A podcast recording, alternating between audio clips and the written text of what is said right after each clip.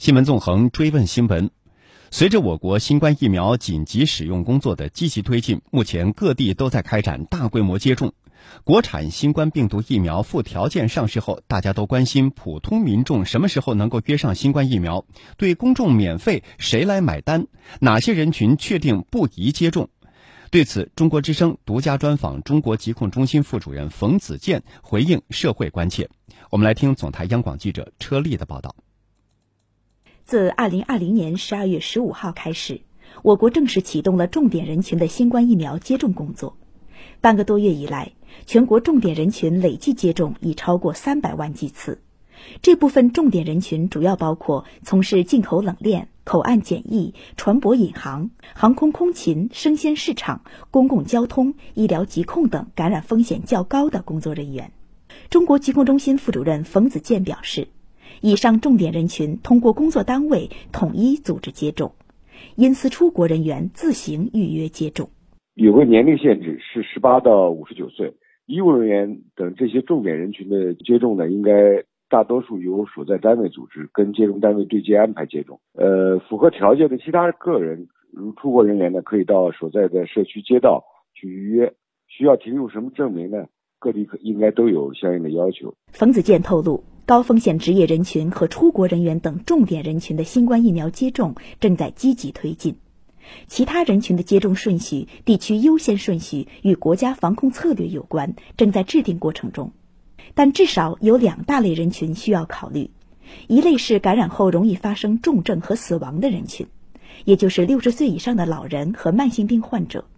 另一类则是疾病传播的高风险人群，其社交活跃、社会流动性大。增加了疾病传播的风险，也就是十八至五十九岁的大学生和职业人群。在这两大类人群里边，也有一些亚类，有老年人里边，有在养老机构里边，呃，有在社区里边老老年人，呃，有非常高龄的老人，也有年轻一些仍在工作岗位上的老人。那么高传播人群的类别也比较多，有大学生，有从事服务业的，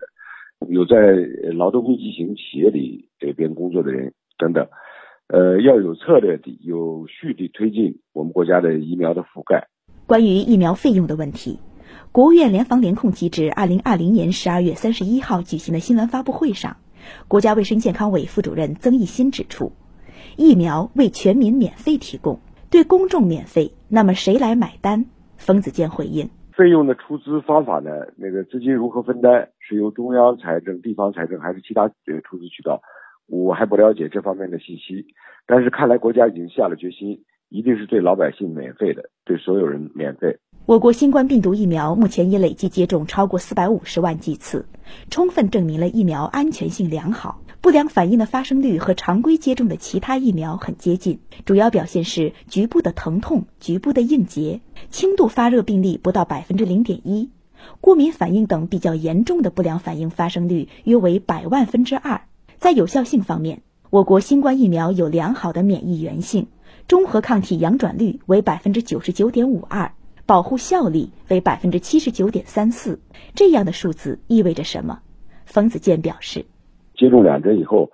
他们都能够诱导出来接近百分之百的这个中和抗体阳转，就是有效的那个抗体，就是能够在体内中和病毒的那些那个抗体，它的保护效力呢，那接近百分之八十。就意味着，就是接种了疫苗以后啊，就个体来说，如果被感染了，那么它可以使你的发病的风险降低百分之八十。就群体来说呢，你接种的人他和这个没接种的人相比，那么他呢可以使发病率降低百分之八十。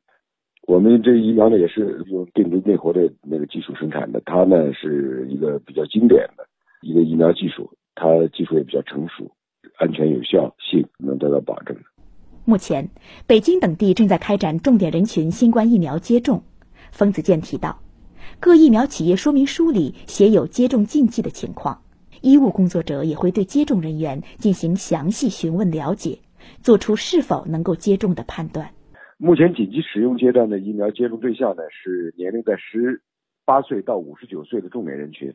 另外呢，目前对怀孕的女性呢不提供接种，呃，有一些疾病的急性期也不接种，呃，还有。就是对疫苗成分发生过敏反应的人也不接种。如果打上新冠疫苗，是否可以摘掉口罩？方子健表示，打了疫苗之后，防护措施不减，才能更好保障安全。从疫苗的保护性看，预防发病效果是明确的，也可以据此推测，可以相应的减少重症和死亡。但是对于预防感染和阻止传播的作用，目前还没有充分数据。能否预防感染和阻止传播？呃，就是它不但不发病，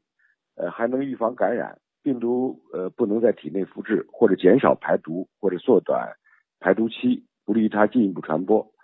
现在呢，还没有这方面的临床实验数据。不光我们国家的疫苗还没有这方面的数据，国际上已经批准紧急使用的其他疫苗也同样还没有获得这方面呃确切的数据。所以在这种情况下呢，个人卫生措施还是要继续保持。